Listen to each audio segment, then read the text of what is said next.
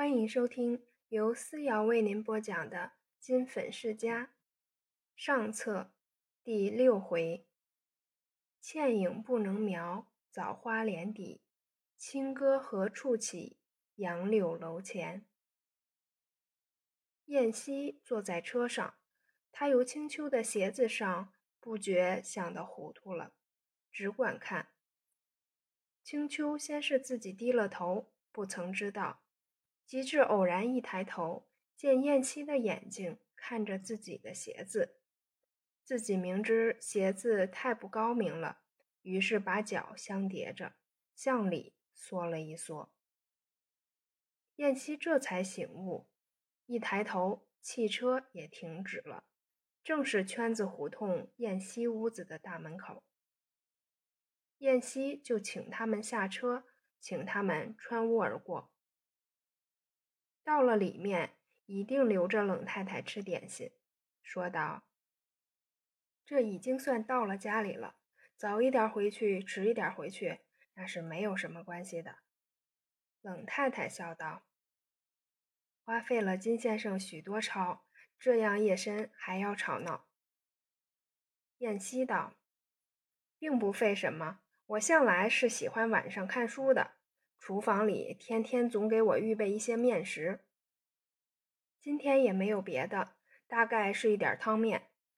这个厨子是南京人，倒是江南口味儿。冷太太何不尝尝他的手段？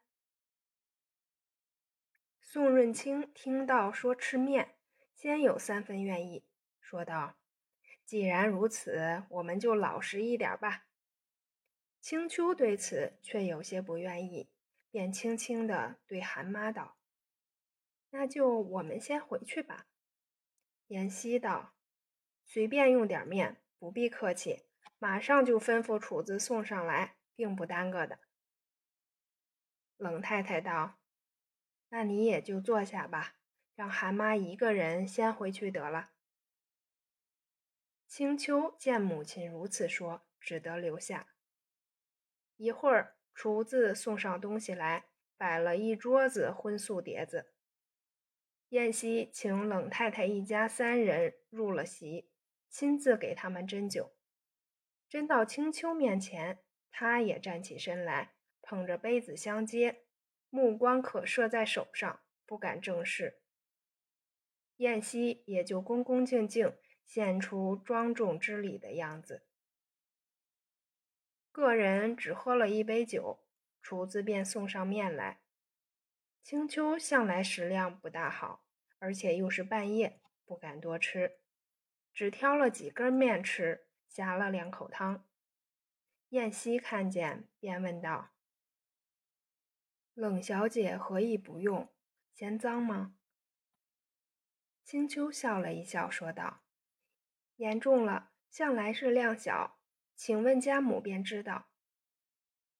说着，便坐在一边，抽闲一看这屋子，一色紫檀雕花的小件木器非常精巧，不像平常的木器那样大而且笨。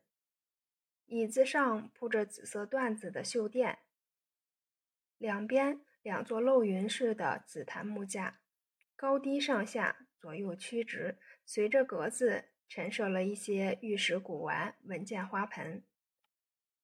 总而言之，屋子里一切的东西都是仿古的，就是电灯这样东西，也用宫灯纱罩把它笼着。门边两个铜刻的高烛台，差不多有一人高，上面用红玻璃制成红烛的样子，却在里面安了百支光的电灯，最高的。是蜡烛头上不知道用了一种什么金属的东西做成光焰的样子，他便轻轻地对冷太太道：“妈，你看这一对蜡烛真好玩。”冷太太看了也是赞不绝口。燕西道：“既然这东西好，我就可以奉送。”冷太太笑道：“我们家里那个房子不配放这东西。”况且也没有电灯。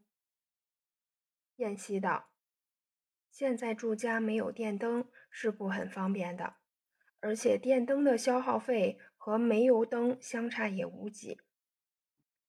宋润清笑道：“虽然相差无几，但是那起笔一笔装设费就不算了吗？”燕西道：“宋先生要不要送电灯？若是要的话，可以在我这里牵了线过去，即是省事。”宋润清见他要送电灯，又是占便宜的事，虽不好马上就答应，也不肯推辞，便道：“过两天再说吧。”吃完了面，略坐了一坐，冷太太一行三人辞了燕西，从他后院回去。燕西这一场欢喜着实不小，心想：既已认识，又曾说话，更又同席。从此一步一步做去，前途便不可思议了。回头又想到他的鞋子袜子太不高明，要替他送些去。一来是孟子上说的“不知足而为履，使不得”；二来是无缘无故怎样送去。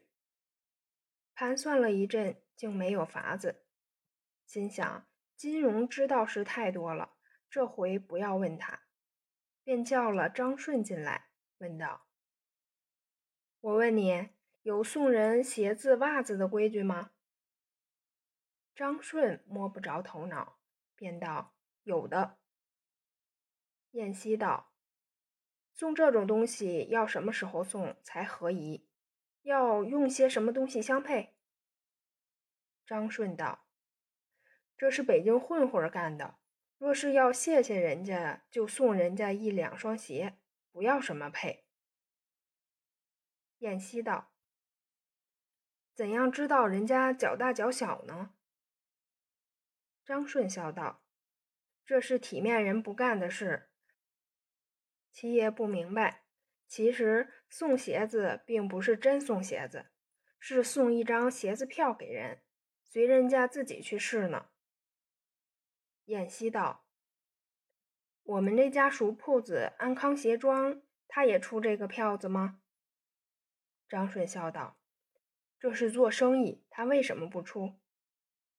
燕西听说，就拿了两张十元的钞票，交给张顺道：“你去和我买一张票子来，票子上面一定要注明是坤鞋。”张顺道：“这个铺子里不拘的。”不过票子上载明多少钱，回头拿票子去，只要是他铺子里的东西，在票子上价钱以内，什么都可以拿。燕西道：“你糊涂，什么也不懂。我要怎样办，你给我怎样办就是了。”张顺碰了钉子，拿钱自出去了。到了次日早上，便到安康鞋庄。买了一张礼票来，燕西他已想好主意，便用一个红封套将礼票来套上，签字上用左手写字来标明奉赠金七爷，随便就压在桌上墨盒底下。这几天宋润清是天天到这边来的，他来了一看红纸封套，便问道：“燕西兄有什么喜事？”不能相瞒，我也是要送礼的。燕西笑道：“哪里是？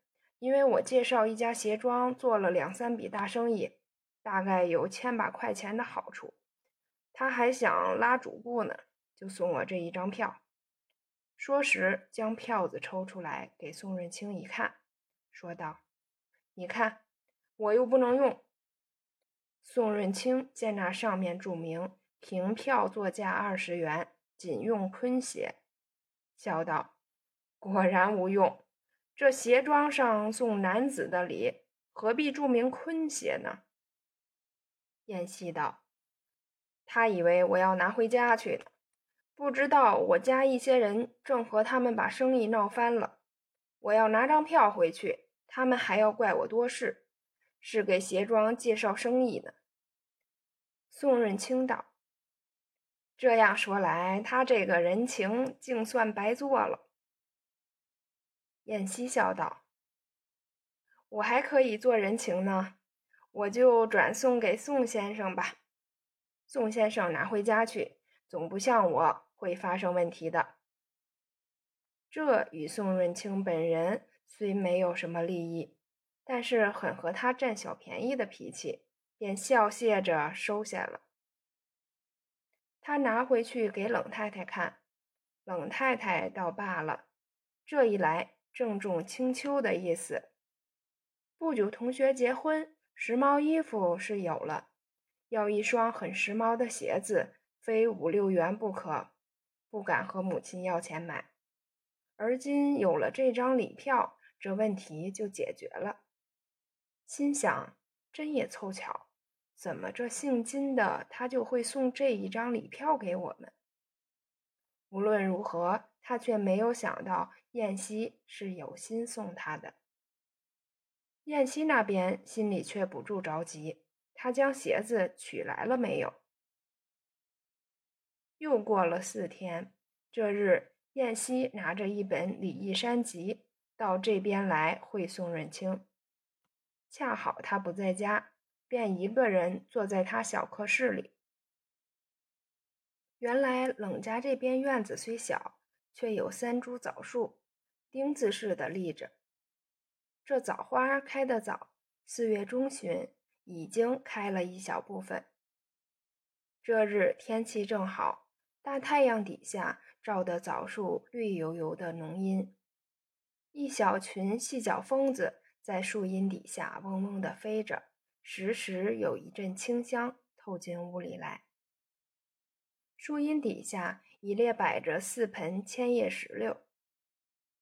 燕西正在窗子里向外张望，只听见。韩妈笑道：“哎呀，我的姑娘真美。”燕西连忙从窗子里望去，只见冷清秋穿了一件雨过天青色锦云葛的长袍，下面配了淡青色的丝袜，淡青色的鞋子。他站在竹帘子外面，廊檐底下，那种新翠的树荫。映着一身淡青的软料衣服，真是飘飘欲仙。燕西伏在窗子边，竟看呆了。忽然，身后有人拍了一下，说道：“燕西兄，看什么？”燕西回头一看，乃是宋润清，心里未免有些心虚，连忙说道：“你这院子里三株枣树实在好。”清香扑鼻，浓翠爱人。我那边院子里可惜没有。我看出了神，正在想做一首诗呢。说着，便将手上拿的《礼义山集》随便指出两首诗，和宋润清讨论一顿。正在这时，听青秋笑语声音由里而外走出去了。燕西隔着帘子。看见他穿了那身衣服，影子一闪就过去了。他坐在那里出神。宋润清指手画脚的讲诗，他只是含着微笑连连的点头。宋润清把诗的精髓奥妙说了半天，方才歇住。燕西伸了一个懒腰，说道：“我谈话都谈忘了，还有人约着我这时相会呢。”于是便赶忙回去，将那本诗往桌上一丢，自己便倒在躺椅上，两只手十个指头相交，按在头顶心上，定着神慢慢去想，以为唯有这种清秀的衣服才是淡雅若仙。我这才知道，打扮的花花哨哨的女人，实在是俗不可耐。正在这里想时，电话来了。金荣道：“是八小姐来的，请七爷说话。”燕西接了电话，那边说：“七哥，你用功呀？怎样好几天不回来？”这个小姐是燕西二姨母何姨太生的，今年还只十五岁。因她长得标致，而且又天真烂漫。一家人都爱她，叫她小妹妹。她的名字也很有趣味的，叫做梅丽。所以叫这个名字的缘故，又因为从小把她做个洋娃娃打扮，就索性替她起个外国女孩子的名字了。现在她在一个教会女学校里读书，每天用汽车接送。国文虽然不很好，英文程度是可以的。尤其是音乐舞蹈，她最是爱好。学校里有什么游艺会，无论如何总有她在内。燕西在家里时，常和她在一处玩，放风筝、打网球、斗蛐蛐，无所不为。这天，美丽回来的早些，想要燕西带她去玩，所以打个电话给她。燕西便问：“有什么事找我？要吃糖果吗？”我告诉你吧，我昨天在巴黎公司用五块钱买了一匣，送在姨妈那里了。梅丽道：“糖我收到了，不是那个事儿。我要你回来，咱们一块儿去玩嘞。”燕西在这里，除了到冷家去，本来是坐不住的，依旧一天到晚在外面混。现在梅丽叫他回去，他想家里去玩玩也好，便答应了。挂上电话，便坐了汽车，一直回家来。